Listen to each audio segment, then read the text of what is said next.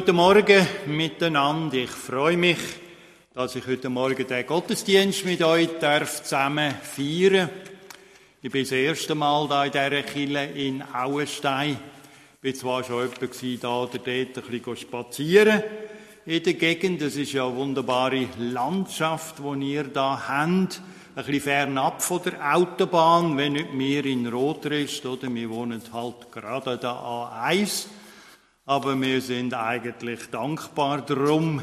So können wir unsere fünf Kinder und bald unsere elf Enkelkinder problemlos besuchen.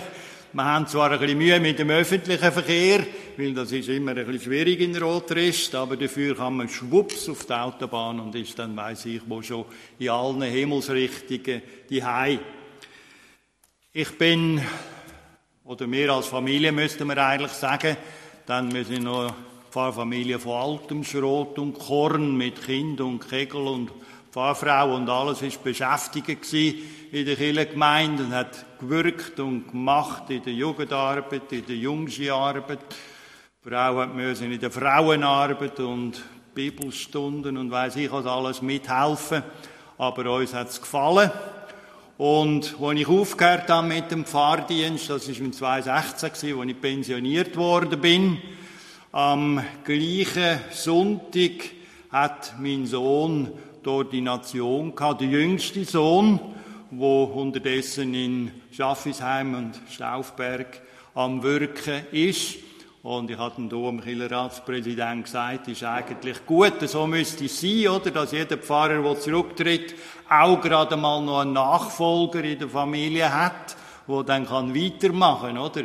Beim heutigen Pfarrmangel, wo nicht so ganz einfach zu bewältigen ist.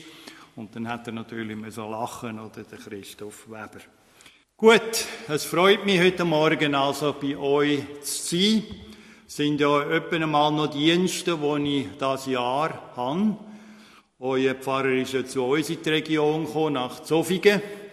Und ich weiß nicht, ob ihr da schon fest am Suchen sind oder wie das bei euch ist, da in Auenstein. Ich nehme an, irgendwann wird dann die Vakanz dann auch zusammen sein. Vielleicht kann ich früher hören, oder? Wenn ihr früher jemanden findet, dann muss ich nicht mehr auftauchen. Und sonst müssen wir uns halt einfach gedulden, bis da wieder ein Pfarrer seinen Dienst aufnimmt. Ich möchte euch grüßen mit dem Wort aus 1. Korinther 13, Vers 13. Nun aber bleiben Glaube, Hoffnung, Liebe. Diese drei. Die Liebe aber ist die größte unter ihnen. Wir wissen alle, dass die Liebe eigentlich der Schlüssel ist im Leben und im Glauben für so vieles. Ein alter Christ in Edinburgh ist im Sterben gelegen und ein Freund hat ihn besucht. Zum letzten Mal hat er ihn nochmal gesehen.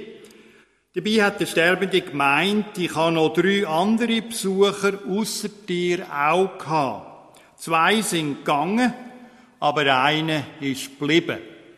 Ja, wo ist denn der dritte? hat der Besucher gesagt. Ich sehe da gar niemand außer dich und mich. Schaut, der erste Besucher ist der Glaube. Ich habe ihm gesagt, leb wohl Glaube. Ich danke Gott für deine Begleitung seit dem Moment, wo ich gelernt habe, Jesus zu vertrauen. Aber jetzt gehe ich vom Glauben zum Schauen. Und dann ist die Hoffnung gekommen, auch ihr habe ich sagen, leb wohl, Hoffnung, du hast mir in ganz vielen schweren Situationen geholfen, aber jetzt brauche ich dich nicht mehr, jetzt kommt der Erfüllung. Schließlich ist dann noch die Liebe gekommen, und Liebe habe ich gesagt, du bist wirklich ein echter Freund, Du hast mich mit Gott und Menschen verbunden. Du hast mich tröstet und froh gemacht. Dich lade ich nicht zurück. Du kommst mit mir auch durchs Tor vom Tod. Denn im Himmel wirst du vollkommen sein. Ich denke, es ist gut, wenn wir mit dem Dreiklang leben können oder auch sterben. Es ist ja ein Wort, wo manchmal auch in einer Traupredigt vorkommt weil die Liebe doch die größte ist von allem, wo da angesprochen wird. Aber der Dreiklang Glaube, Hoffnung, Liebe ist das, was uns immer wieder treibt und uns begleitet. Liebe ist heute, denke ich, besonders gefragt in unserer schwierigen Situation, auch weltpolitischer Art.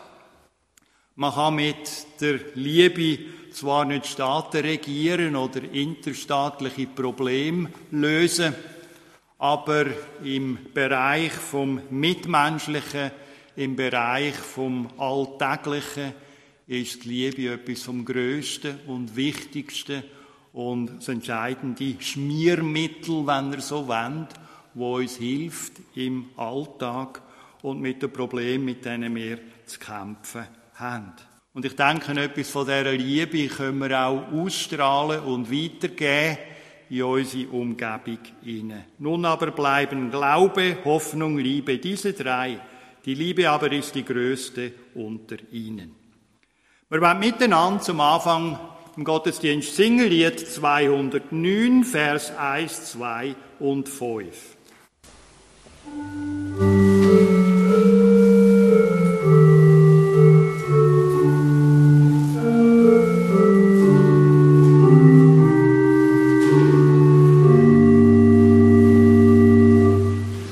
Das Lied stammt vom Philipp Friedrich Hiller.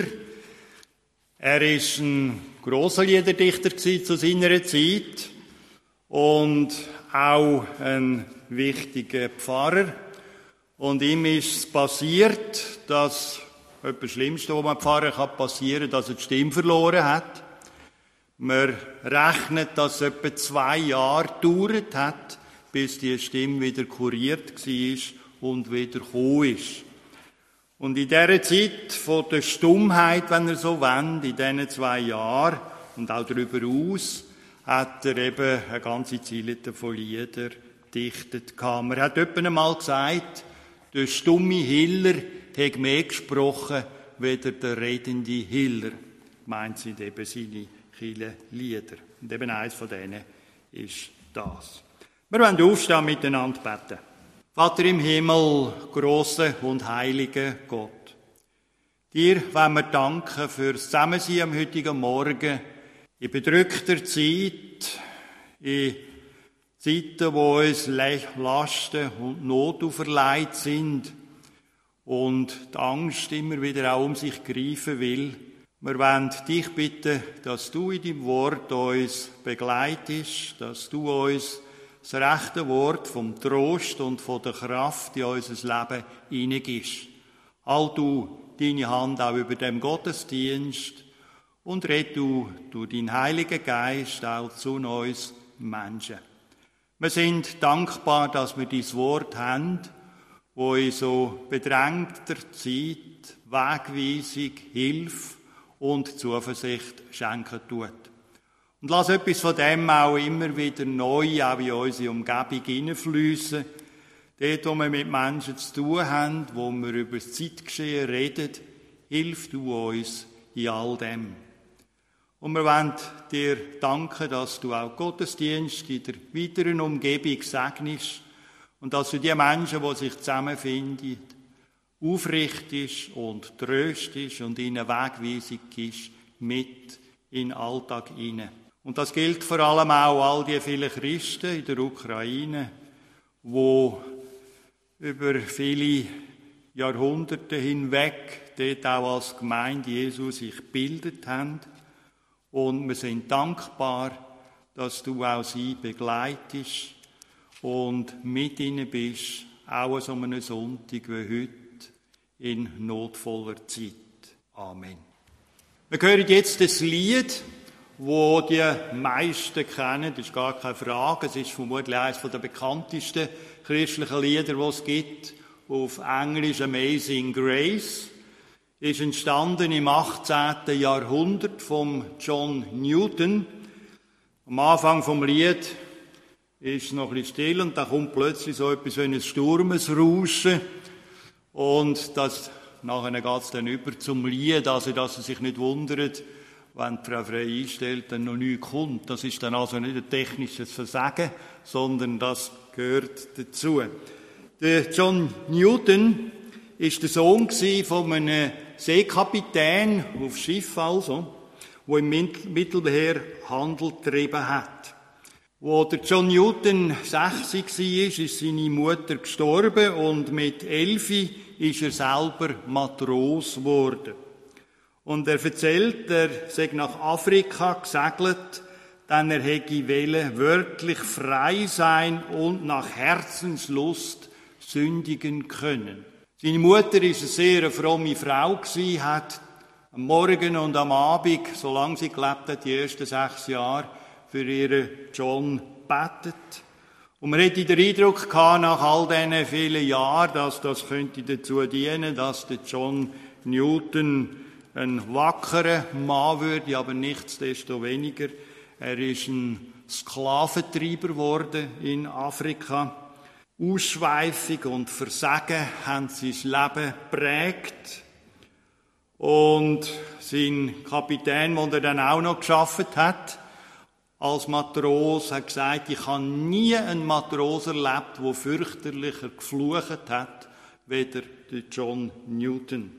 Und dann hat ihn immer mal wieder zurechtgewiesen. Und das will etwas heißen, oder? Wenn ein Seekapitän, wo ja auch eher raue Burschen waren, sind sicher einmal früher, oder? Das sind nicht alles so geschniggelte Männer gewesen, wie heute auf dem Kreuzfahrtschiff, sondern das sind auch Haudegen gewesen.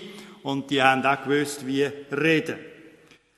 Er ist dann in einen bösen Sturm gekommen. Ich glaube, es war Madeira gewesen. Und es ist drauf und dran gewesen, dass er umkommt und es kommt in dem Sturm.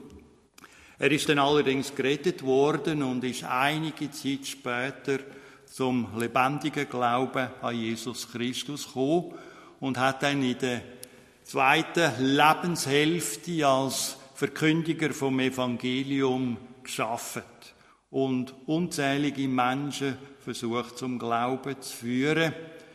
Und eben eins von seinen Bekenntnissen ist das Lied Amazing Grace. Wunderbare Gnade von Gott, dass sie auch so einen verdorbenen Kerli, so eine verdorbene Kreatur wie mich gefunden hat und auf den rechten Weg zurückgeführt hat.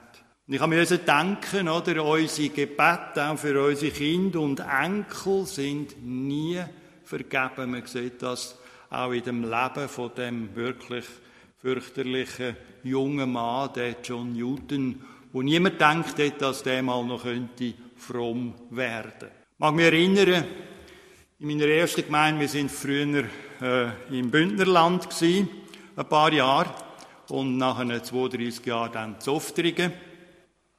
Habe ich eine Großmutter die hat mir im Gespräch gesagt, wissen Sie, Herr Pfarrer, jetzt bete ich schon so lang für meine Enkelin Hoffentlich findet die auch noch zum Glauben.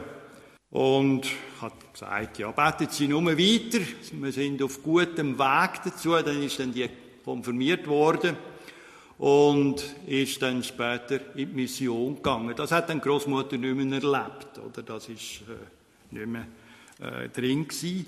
Manchmal ist es so, wenn wir beten und einstehen, dass wir vielleicht Gebetserhörung nicht mehr erleben. Aber es ist gut, wenn wir treu in unseren Gebet sind und treu einstehen dafür. Also, Amazing Grace. Amazing Grace, how sweet the sound that saved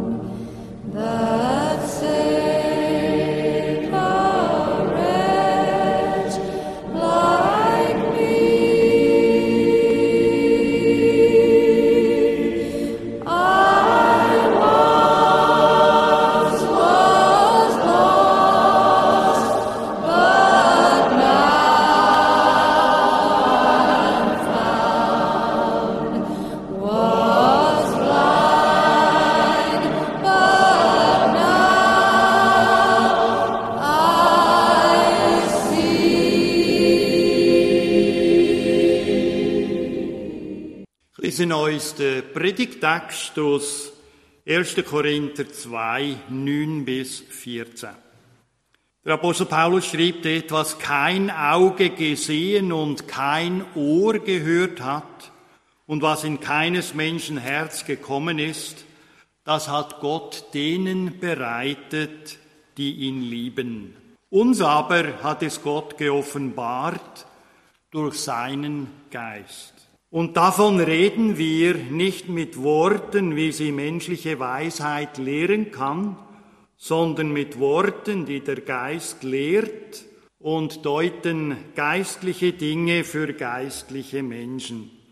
Der natürliche Mensch aber vernimmt nichts vom Geist Gottes, es ist ihm eine Torheit und er kann es nicht erkennen, denn es muss geistlich beurteilt werden. Wenn man die Lebensgeschichte von John Newton anschaut, dann würde man klar denken, eigentlich ist es ein Wunder der Gnade Gottes, dass solch ein Mensch, solch ein verdorbener Mensch, wie er selber sagt, zum Glauben findet, von Gott gefunden wird, heißt es hier im Lied. Vielleicht haben wir uns auch schon ab und zu mal gefragt, warum einer glauben kann und der andere nicht. Der eine geht zur Kirche, liest in der Bibel, ist an geistlichen Fragen interessiert. Ein anderer, der steht völlig verständnislos davor. Ich denke, das hat damit zu tun, dass die Wahrheit des christlichen Glaubens, oder man muss vielleicht sagen, dass um die Wahrheit des christlichen Glaubens herum ein Zaun ist. Um den Kern des Glaubens könnte man sagen, liegt ein schützender Zaun. Niemand kann aus eigenem Vermögen in den Garten des Glaubens eindringen. Niemand kann willkürlich Christ werden. Es liegt nicht an jemandes Wollen oder Laufen, sagt der Apostel Paulus Römer 9. Menschliche Weisheit und Größe stehen immer mal wieder vor verschlossenen Türen und da hilft kein Rütteln, da hilft auch kein sich dagegen stemmen. Jesus selbst sagt im letzten Buch der Bibel in der Offenbarung, da ist ein anderer, der auftut und niemand schließt zu, der zuschließt und niemand tut auf. Das widerspricht eigentlich der heute so hochgepriesenen Willensfreiheit, die man denkt, die der Mensch habe. Aber ich habe mich immer wieder gefragt, auch im Lauf der vielen Jahre als Pfarrer, ist diese Willensfreiheit auch biblisch begründet? Was nun, wenn es gar nicht so weit her wäre mit unserer eigenen Willensfreiheit? Hinter dem Gedanken der Willensfreiheit, da steckt das idealistische Menschenbild der griechischen Antike. Es ist eigentlich ein völlig unbiblisches Menschenbild. Es wird anschaulich beschrieben, dieses Menschenbild in der Sage von Herkules, der Kraftprotz oder des Altertums. Herkules gelangt an eine Weggabelung und dort stehen zwei Gestalten. Die eine, die weist in Richtung Reichtum, Glück, die andere in Richtung Mühe und Arbeit, aber auch zum unsterblichen Ruhm. Und Herkules, der wählt den Weg der Mühen und des Ruhmes und legt sich damit auf eine Richtung fest. Dahinter steckt eben die Überlegung, Herkules sei völlig frei, er gehöre nur sich selbst, er könne wählen, er besitze völlige Verfügungsgewalt über sich, er sei autonom. Aber diese Freiheit, so sagt die Bibel deutlich, besitzt der Mensch seit dem Sündenfall, dem Anfang der Menschheitsgeschichte nicht mehr. Gott macht Adam deutlich, an dem Tag im Paradies an dem Tag, an dem du von der verbotenen Frucht des Baumes essen wirst, wirst du gewiss sterben. In der Ursprache des Alten Testamentes im Hebräischen heißt es Mot Tamut. Man kann das auf Deutsch fast nicht übersetzen. An dem Tag wirst du sterbend sterben. Das wäre am ehesten noch die Übersetzung.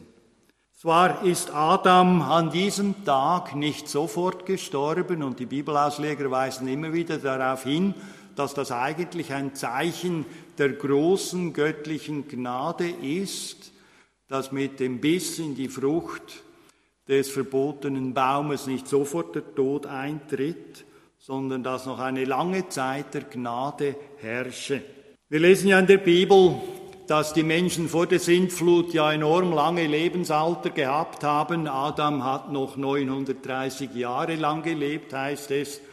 Und ja, die, die, die Kreuzworträtsel äh, lösen, die wissen auch, dass der, der am längsten gelebt hat, Methusalem war, 969 Jahre. Also eine enorm lange Lebenszeit, aber das ist noch längst nicht so lange, wie man es in den sumerischen Königstafeln findet oder in den chinesischen Listen der Regenten, wo manchmal Lebensdauern beschrieben werden von mehreren tausend Jahren. Also das ist dann sicher gewaltig übertrieben. Die Bibel belässt es mit 900 Jahren, 969 Jahren bei Methusalem. Und ich habe mir immer gedacht, also wenn man so lange lebt, oder, so viel erfährt, so viel Wissen und Erfahrung anhäufen kann, das ist schon eine besondere Sache. Wir haben ja manchmal schon mit 80 oder 90 genug vom Leben und sterben dann alt und lebenssatt. Aber eben, der Bibel ist es wichtig zu zeigen, seit dem ersten Menschen befindet sich jeder Mensch auf dem Weg des Todes ins Verderben. Bei den einen, da zeigt sich dies brutal deutlich, wie wenn wir wieder etwa an Putin denken in diesen Wochen. Bei anderen ist diese Art des Todes, der Sünde und der Schuld viel subtiler, aber die Richtung ist bei uns Menschen immer wieder durch die Macht der Sünde vorgegeben, wie es Paulus sagt. Man spürt das auch in unserer Gesellschaft. Mir ist das wieder neu aufgefallen in den vergangenen Tagen. Da stecken wir noch mitten im Corona-Geschehen. Russland manövriert die Welt ins Chaos. Und eine Jungpartei in der Schweiz, die demonstriert am Tag der Frau am 8. März für die bedingungslose Abtreibung. Oder? Ich bin gegen die Abtreibung. Man kann dafür sein oder dagegen, aber biblisch gesehen, denke ich, ist die Sache klar. 70 Millionen Menschen, angehende Menschen werden Jahr für Jahr abgetrieben. Und ich denke, es ist nichts anderes als ein Schlag ins Gesicht Gottes, des Schöpfers allen Lebens. Und ich frage mich immer wieder, wenn ich unsere Gesellschaft betrachte, wir müssen uns auch nicht wundern, wenn Gott seine gnädige Hand nach und nach zurückzieht. Manfred Siebald hat es in einem Lied so gesagt, es geht ohne Gott in die Dunkelheit. Nur mit ihm gehen wir ins Licht. Aber zurück zum Geheimnis des Glaubens. Paulus, Augustin, Martin Luther und viele andere christliche Denker, die haben darauf hingewiesen, dass man die Bekehrung falsch verstehe wenn man denke, der Mensch könne so als König Kunde im Warenhaus Gottes auslesen und dann nach Belieben die Artikel Evangelium, Vergebung, Gnade in den Einkaufswagen packen oder es auch unterlassen. Und im schlimmsten Fall bleibe dann Gott halt auf seinen Ladenhütern sitzen und der Tod Jesu verpuffe ins Leere. Nein, sagt Paulus ganz klar, der Mensch ist tot in Sünden. Das ist die Zustandsaufnahme der Bibel, die realistische Lebensaufnahme des Menschen. Er ist unter die Sünde verkauft, Römer 7. Oder 1. Johannes 3, der Mensch ist Fleisch. Nur wenn ihn Gottes Geist erleuchtet, wenn er ihn anspricht im Ruf der Verkündigung, kann der Mensch umkehren, kann er sich bekehren. Und darum geht es bei der Verkündigung des Evangeliums immer wieder auch um Tod und Leben. Wir sind nicht König Kunde. Und weil das so ist, werden wir auch einmal im Himmel uns nicht die Hände reiben und sagen, das haben wir aber gut gemacht, wir haben recht gewählt. Nein, da ist nichts von Cleverness, sondern eben ein Rühmen der ganz und gar unverdienten Gnade Gottes. Amazing Grace. In einem Lied heißt es, nichts habe ich, was nicht frei ich empfing. Durch Gottes Gnade bin ich, was ich bin.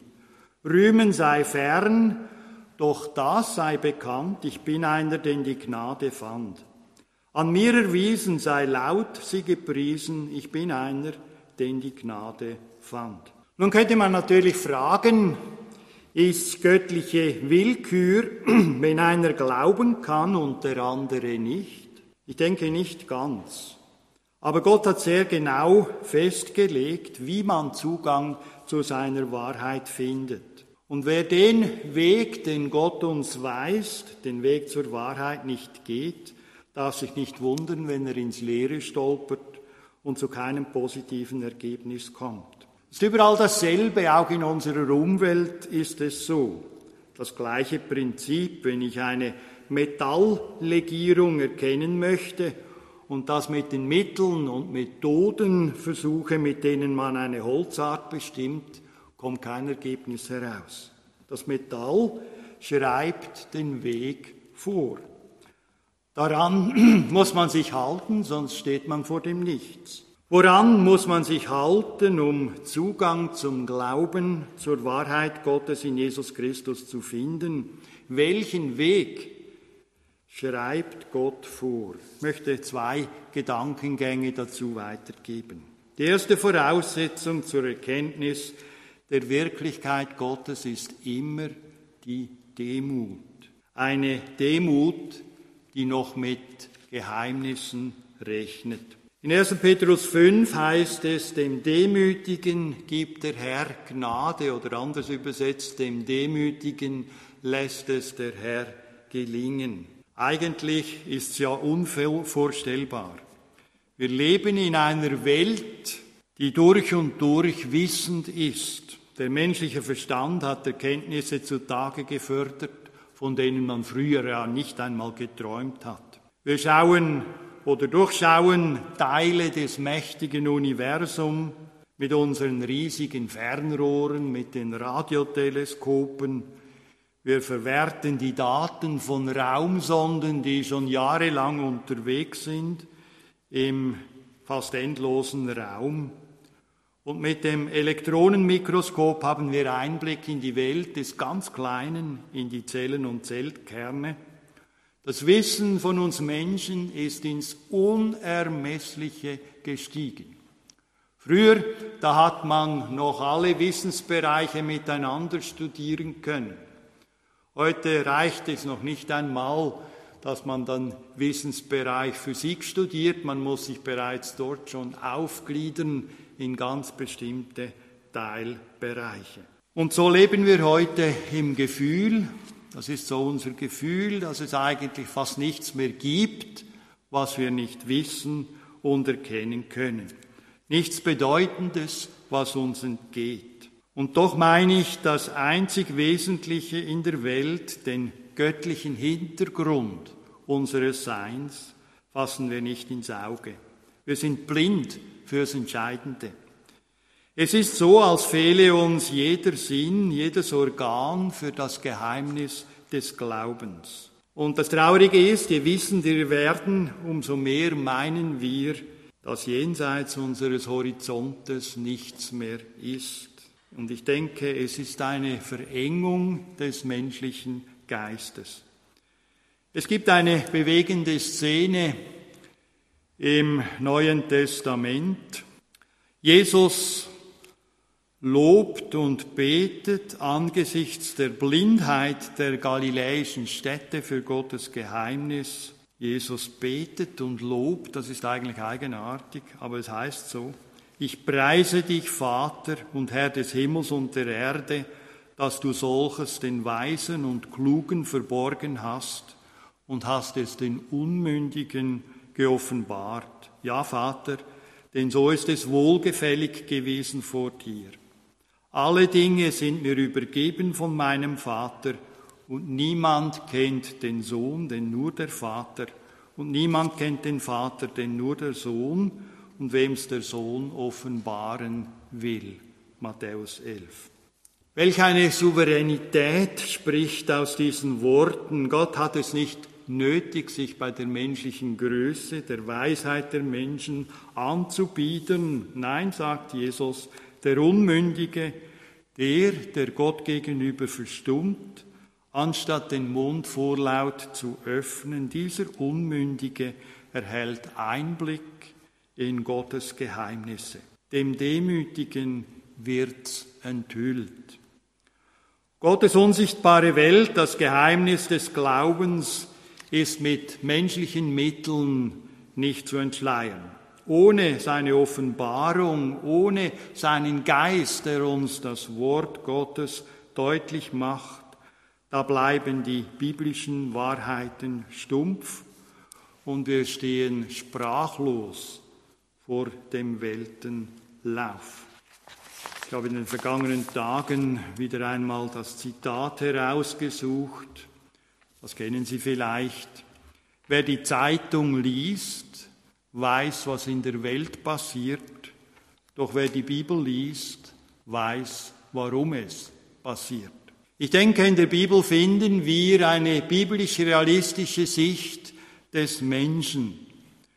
Und Johannes Rau, auf den dieses Zitat zum Teil zurückgeht, der ehemalige Bundespräsident des, von Deutschland, hat einmal gesagt, man muss Bibel und Zeitung lesen. Man muss die Bibel lesen, damit man die Zeitung versteht.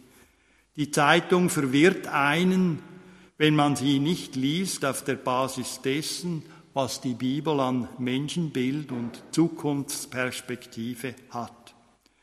Wenn man das aus dem Blick verliert, dann wird man, wie der Apostel Paulus sagt, hin und her getrieben vom Wind der Meinungen. Ich denke, ein sehr weises Wort des achten Bundespräsidenten von Deutschland. Wir stehen sprachlos vor dem Weltenlauf, wenn man nicht auch die Bibel dagegen hält. Demütig sein, hören auf das, was Gott sagt und will. Der zweite Gedankengang, wie kommt es zur Offenbarung? Paulus sagt es so, was keiner jemals gesehen oder gehört hat und was keiner jemals für möglich gehalten hat, das hat Gott für die bereit, die ihn erforschen. Nee, so steht's nicht. Das hat Gott für die bereit, die ihn lieben. Hier klingt's an, hier ist man dem Geheimnis auf der Spur. Gott hat's denen bereitet, die ihn lieben. Wir kennen alle das Sprichwort, die Menschen muss man verstehen, um zu lieben, Gott aber muss man lieben, um ihn zu verstehen. Es ist wahr, man kommt zu keinem Einblick in Gottes Geheimnis, ohne sich ihm liebend zu nähern. Die Liebe zu Gott ist es, die uns all das erschließt, was wichtig ist für unser Leben. Und in dem Maß, wie wir Gott lieben, öffnet er sich uns. Das hängt nicht zuletzt damit auch zusammen, dass Jesus den gesamten Gotteswillen im Doppelgebot der Liebe zusammenfasst. Du sollst Gott, den Herrn, lieben von ganzer Seele, von ganzem Gemüte und von all deinen Kräften. Und das andere ist dies, du sollst deinen Nächsten lieben wie dich selbst. Markus 12. Gott über alles lieben, das ist der Schlüssel zum Geheimnis Gottes. Nur so finden wir Zugang zum Glauben, der höher ist als alle Vernunft. Aber wer könnte schon sagen, dass er Gott über alles liebt und den Nächsten wie sich selbst? Das ist ein Anspruch, an dem man ja zerbrechen muss. Die menschliche Natur ist hier überfordert. Aber, und das gehört mit zum Geheimnis des christlichen Glaubens, Gott verlangt nichts, was er nicht vorher gibt. Wir haben einen guten, wunderbaren Gott. Johannes, der große Apostel, hat in seinen alten Tagen lange über diese, über diese Dinge nachgedacht. Sein Evangelium hat er geschrieben, die Offenbarung geht auf ihn zurück, das letzte Buch der Bibel, die Briefe, die wir vor ihm haben in der Bibel. Die Kirchenväter schreiben, wie man den Greisen Johannes ehrfurchtsvoll in die Gottesdienste in der Gemeinde Ephesus getragen habe. Dieser Apostel, bei dem das Wort Liebe so oft vorkommt. Und er habe am Schluss nur noch stammeln können, liebet einander.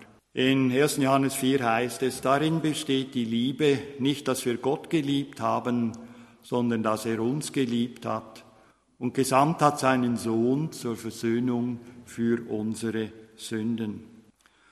Und so betont Paulus, dass dieses Versöhnungswerk, der Tod Jesu am Kreuz, in den Augen des Menschen eben Torheit sei. Uns aber, die wir errettet werden, sei seine Gotteskraft. Worin besteht denn das Geheimnis des Evangeliums? Man könnte so sagen, da fällt einer dem gerechten Zorn Gottes in den Arm, das ist geschehen. Da, schreibt, da schreit jemand nach Barmherzigkeit, wir sind ja mitten in der Passionszeit, schreit nach Barmherzigkeit nicht für sich, sondern für mich und uns. Das ist geschehen durch Jesu Tod am Kreuz. Ein Pfarrer hat einmal seine Konfirmanden gefragt, könnt ihr euch vorstellen, dass eines eurer Geschwister etwas sehr Böses getan hat? Die Konfirmanden nicken lebhaft, das ist natürlich etwas, was immer wieder passiert. Und dann fragt er weiter, könnt ihr euch vorstellen, dass euer Vater plötzlich dahinter kommt und strafen will? Könnt ihr nun euch vorstellen, dass ihr zu eurem Vater geht und sagt, Vater, ich habe meinen Bruder so lieb, strafe ihn doch nicht. Die Konfirmanden, die nicken vielsagend.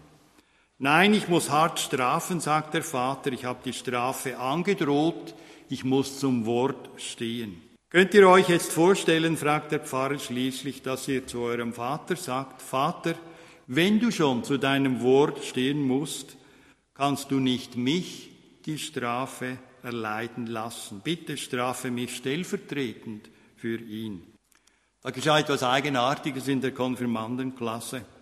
Die Konfirmanden lachten schallend los, fassten sich an den Kopf, einer schlug mit der flachen Hand auf den Tisch, und ein Mädchen rief, nie im Leben, jeder muss seine Suppe selbst auslöffeln. Die Konfirmanden wussten nicht, dass sie damit eigentlich das unterschrieben haben, was hier im Predigtext steht, das normale Empfinden von uns Menschen, dass das Wort vom Kreuz uns zu gut eine Torheit ist das Wort vom Kreuz ist ja das Wort von der Liebe Jesu, der an unserer Stelle den Zorn Gottes getragen hat. Und das ist den Menschen, sagt Paulus, eine Torheit. Ich müsste ja ganz schön dumm sein. Jeder muss seine Suppe selbst auslöffeln. So haben es die Konfirmanden empfunden und so haben es die Menschen zu allen Zeiten empfunden. Aber davon leben wir, dass der Sohn Gottes so dumm war, im Sinn dieser Welt. Er hat das, was bereits unsere Kinder als Dummheit verschreien und darüber nur lachen können, getan. Das gehört mit hinein zum Geheimnis des Glaubens, nämlich er, dem alle Ehre gebührt, der trägt alle Schmach, und er, dem aller Glanz gebührt, der trägt allen Schmutz. Und er, dem alle Anbetung gebührt, lädt auf sich allen Fluch. Wer will dieses Geheimnis ergründen? Wer will diese Liebe verstehen? Da kann man nur staunen und still werden. Welch eine Liebe hat uns der Vater erzeiget.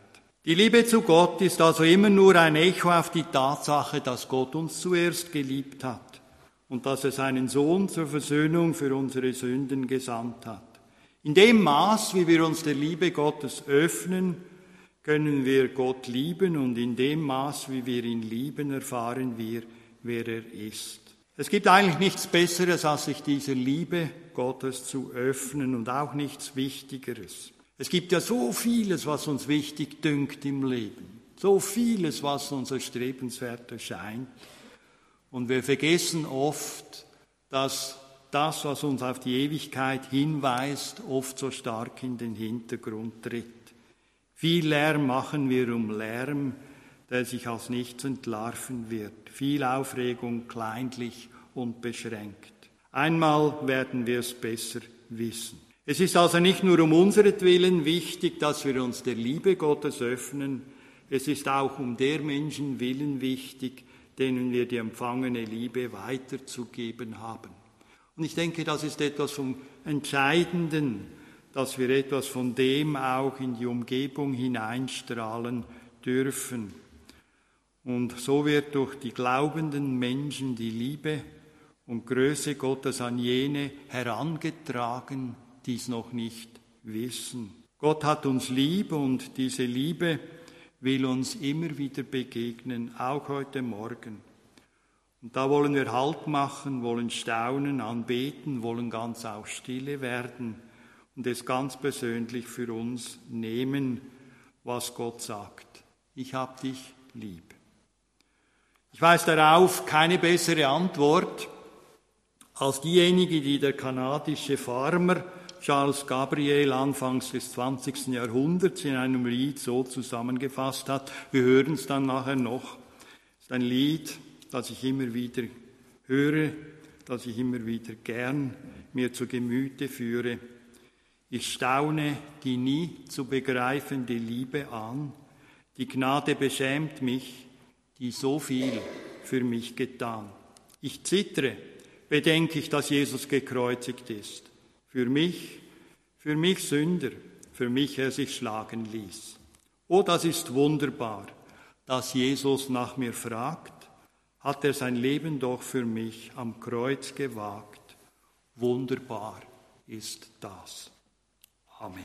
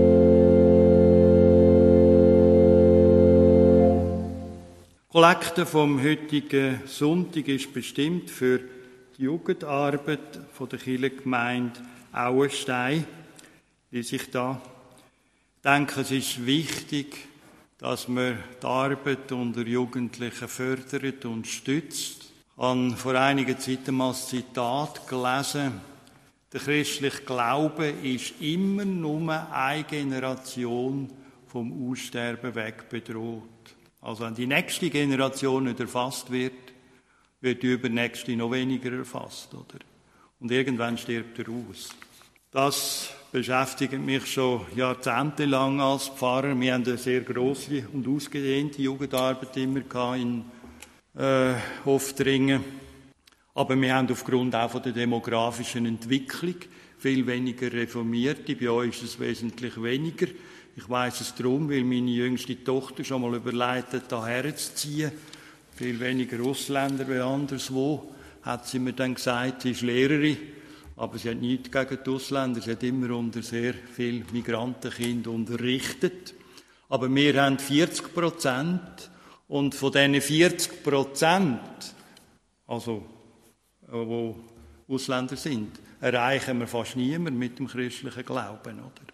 Und wo das soll herführen, weiß ich auch nicht, in 20, 30 Jahren, oder? Als ich angefangen habe in Oftringen, haben wir 5'500 Reformierte gehabt, mit zwei vollen Pfarrstellen. Jetzt sind sie auch am Abbauen, wie ich gehört habe, wo mein Kollege, der mit mir zusammen noch Pfarrer war, jetzt auch die Stelle gewechselt hat. Da wird auch dran um prozentualisiert, oder? Und abgebaut. Ich denke, es ist nicht eine einfache Entwicklung, wo wir als Reformierte drinstehen. Und denen, die da sind, sollten wir Sorge haben, oder? Auch gerade unseren Jungen, dass sie das Evangelium mitüberkommen und mitgetragen werden vom Evangelium und auch getrost später weitergehen. Mein jüngster Sohn hat heute Konfirmation, oder? Im, auf dem Staufberg, glaube ich, ist es. Und hat mehr Konfirmanden weder wir in Oftringen im letzten Jahr, oder? Obwohl die Gemeinde, die Kirchengemeinde wesentlich grösser ist. Also ich bin dankbar, oder? Um jeden Konfirmand, wo bleibt. und nicht einfach nach der Konfirmation dann irgendwann aus der Kirche verdampft und verdunstet.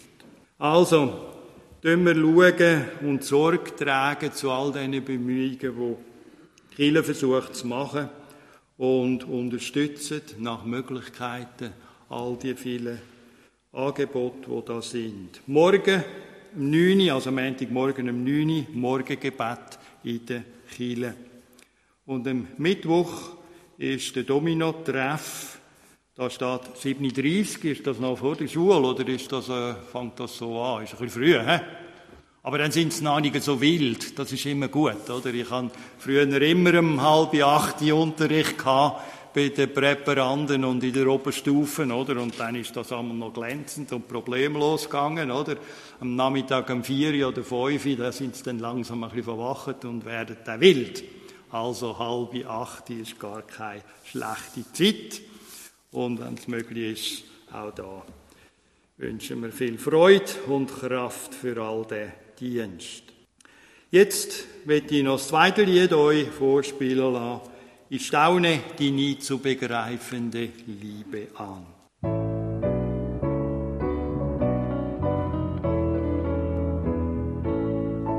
Ich staune die nie zu begreifende Liebe an. Die Gnade beschenkt mich,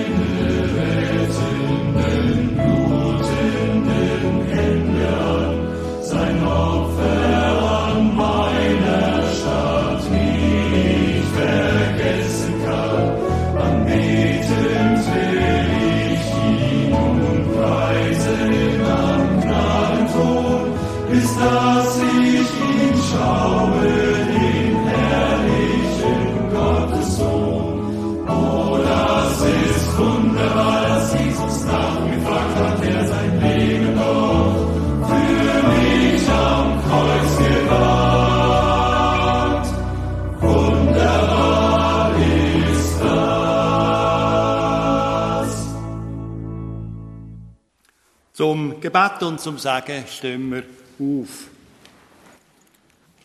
Vater im Himmel, großer und heiliger Gott, wir danken dir für deine Gnade und Barmherzigkeit, wo jeden Morgen neu ist. Sechs für uns im persönlichen Leben, für uns als Kirchengemeinde, aber auch für uns als Volk und Menschen überhaupt. Du weißt, wie häufig gegen deine Gebot verstoßen wird, wie häufig wir schuldig werden, auch aneinander, und wir angewiesen sind auf deine Vergebung. Wir sind dankbar, dass wir im Glauben und im Vertrauen darauf auch ganz getrost können weiterleben. Und auch darum bitten, dass du in diesen schwierigen Monaten unsere Regierenden sechs in der Schweiz oder darüber aus, auch bei den Kriegsparteien, begleitest, einen Geist vom Frieden und von der Versöhnung schenkst, andere Gedanken als Macht und Einflussbereich zum Tragen bringen lässt. Du kannst helfen, dass wir aus dem Schlamassel herausfinden und es Mittel und Wege gibt, und du auch unseren Verantwortlichen in all diesen Ländern einen guten, nachdenklichen Geist schenkst, der zum Frieden lenken tut. Wir wollen dich von ganzem Herzen darum bitten.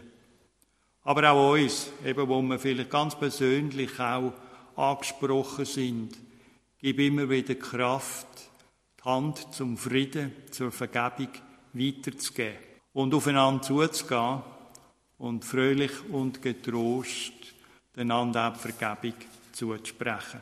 Wir sind dankbar jetzt gerade auch in dieser Passionszeit dürfen daran denken, dass du in Jesus Christus das Angebot von der Versöhnung uns schenkst. Wir vertrauen darauf, dass du immer wieder auch Menschen das Angebot und das Geheimnis aufschliessest uns dann auch gewinnbringend im Alltag Auswirkungen haben. So begleit und segne du uns alle miteinander. Halt du deine segnende Hand über uns und begleit uns auf allen unseren Wegen. Geht in Gottes Namen in die dunkle Welt, sagt das Wort als Licht. Schmerzen, Last und Klage, richtet Glauben auf, segnet und befreit. Geht als Gottes Boten, geht, das Heil ist nah, wachet, seid bereit. Amen. Wir singen miteinander noch das Lied 346, Vers 1 bis 3.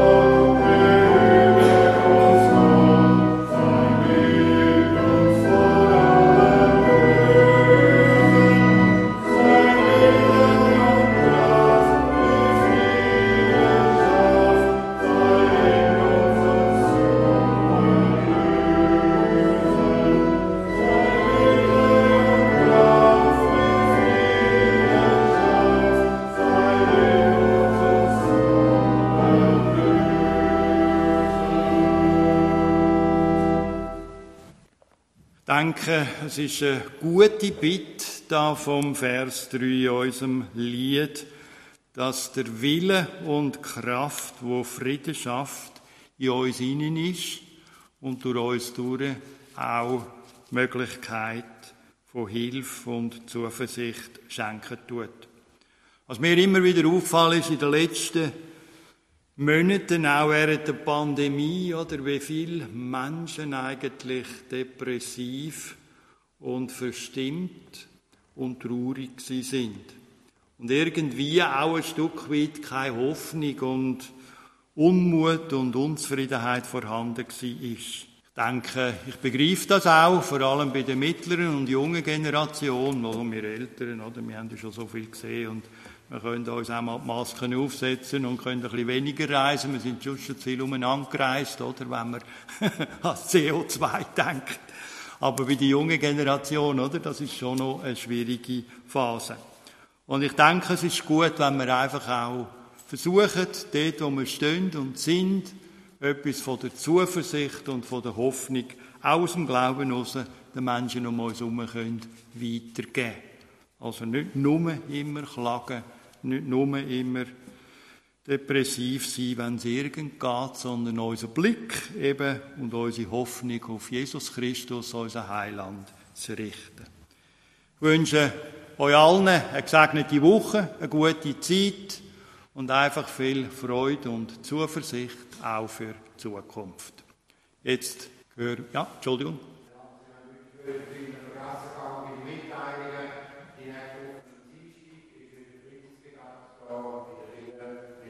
Ah ja, schön. Ja, genau. Das ist gut, oder? Wir haben ja das in einigen Kirchengemeinden so ein Friedensgebet, oder? Und ich denke, es ist gut. Eben, es kommt auf die Zahl an von denen, die das machen. Das ist nicht Menge, sondern sind die Einzelnen. Allein den Beten kann es noch gelingen, oder? Haben schon im Zweiten Weltkrieg gebetet im Kirchenlied. Ganz herzlichen Dank. Also, wann ist es genau? Nochmal? Dienstag am 7. Uhr Abend? Also da in der Kirche. Ja, das ist gut. Also die, die können, sind da herzlich dazu eingeladen.